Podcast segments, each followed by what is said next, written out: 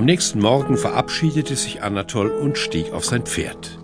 Gemeinsam mit seinem treuen Diener Georg machte er sich auf den Weg nach Süden. Sie ritten durch das weite Königreich, vorbei an Dörfern und kleinen Siedlungen. Anatol bestaunte die Wälder und Wiesen und dachte angestrengt nach. Woran sollte er eine wahrhaftige Prinzessin erkennen? Seine Gedanken wurden jäh unterbrochen, als Georg sein Pferd stoppte. Oh, mein Brauner. Prinz Anatol, wir haben die Grenze erreicht. Noch nie zuvor bin ich so weit von zu Hause weg gewesen. Ist es hier auch sicher für uns? Keine Sorge, Prinz. Die Menschen im Süden sind sehr gastfreundlich. Wo finden wir denn nun die Prinzessin? Der Diener richtete sich auf seinem Pferd auf und spähte neugierig in die Ferne. Auf einmal strahlten seine Augen.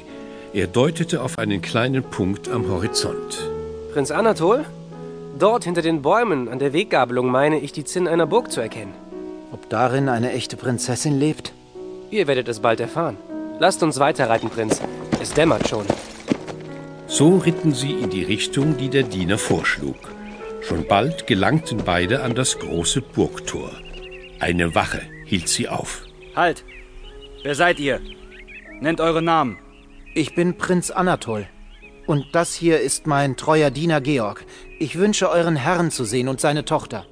Der Wächter nickte und geleitete Prinz Anatol und seinen Diener zum Thronsaal. Dort empfing sie der Burgherr mit offenen Armen. Es freut mich, dass euer Weg euch zu uns geführt hat, Prinz Anatol. Es ist mir eine Ehre. Habt Dank, König. Ich bin gekommen, um eure Tochter kennenzulernen. Das höre ich gern. Margarete! Töchterchen! In diesem Augenblick betrat Margarete den Thronsaal. Prinz Anatol erfreute sich sogleich an ihrer Schönheit. So, du bist also ein Prinz. Und das soll einer glauben. Höchst interessant. Sie musterte ihn abschätzig von oben bis unten. Ihre Worte klangen aus ihrem Mund so schnippisch und herablassend, dass Anatol das Mädchen verwundert anschaute und stammelte Ja, ja, ich bin der Prinz aus dem Reich hinter den Bergseen, verehrter. Vater, wo zum Kuckuck sind meine neuen Schuhe? Aber Töchterchen, unser Besuch. Meine Schuhe, Vater. Sofort. Und meine neuen Kleider? Zofen, Diener, bewegt euch, ihr faulen Nichtsnutze. Anatol stand sprachlos im Thronsaal und starrte das kreischende Mädchen an. Er hatte sich noch nie so wenig willkommen gefühlt. So beschloss er noch am gleichen Abend mit Georg die Burg wieder zu verlassen.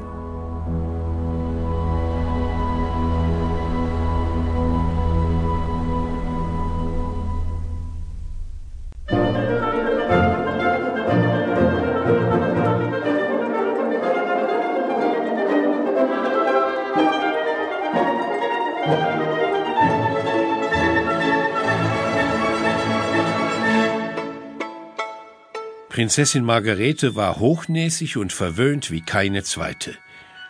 Als sich das Burgtor krachend hinter Anatol schloss, fiel ihm ein Stein vom Herzen. Niemals hätte er ein ganzes Leben mit diesem Mädchen ausgehalten. Er strich seinem Pferd über den Hals und stieg auf. Sein Diener Georg folgte ihm. Georg sah die Erleichterung, aber auch die Trauer, die Prinz Anatol verspürte. So versuchte er ihn aufzumuntern. So ein hochnäsiges Weibsbild hat euch gar nicht verdient. Kopf hoch, Prinz. Danke, Georg. Ich glaube, sie war keine echte Prinzessin. Das glaube ich auch, Prinz Anatol. So wie sie geschrien hat, mir schmerzen jetzt noch die Ohren. Hoffentlich benehmen sich nicht alle so wie Margarete. Ihr werdet die richtige bald finden, Prinz Anatol.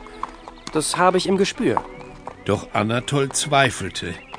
Er war niedergeschlagen und wäre am liebsten nach Hause zurückgekehrt. Das bringt doch alles nichts. Lasst uns nach Osten reiten, Prinz.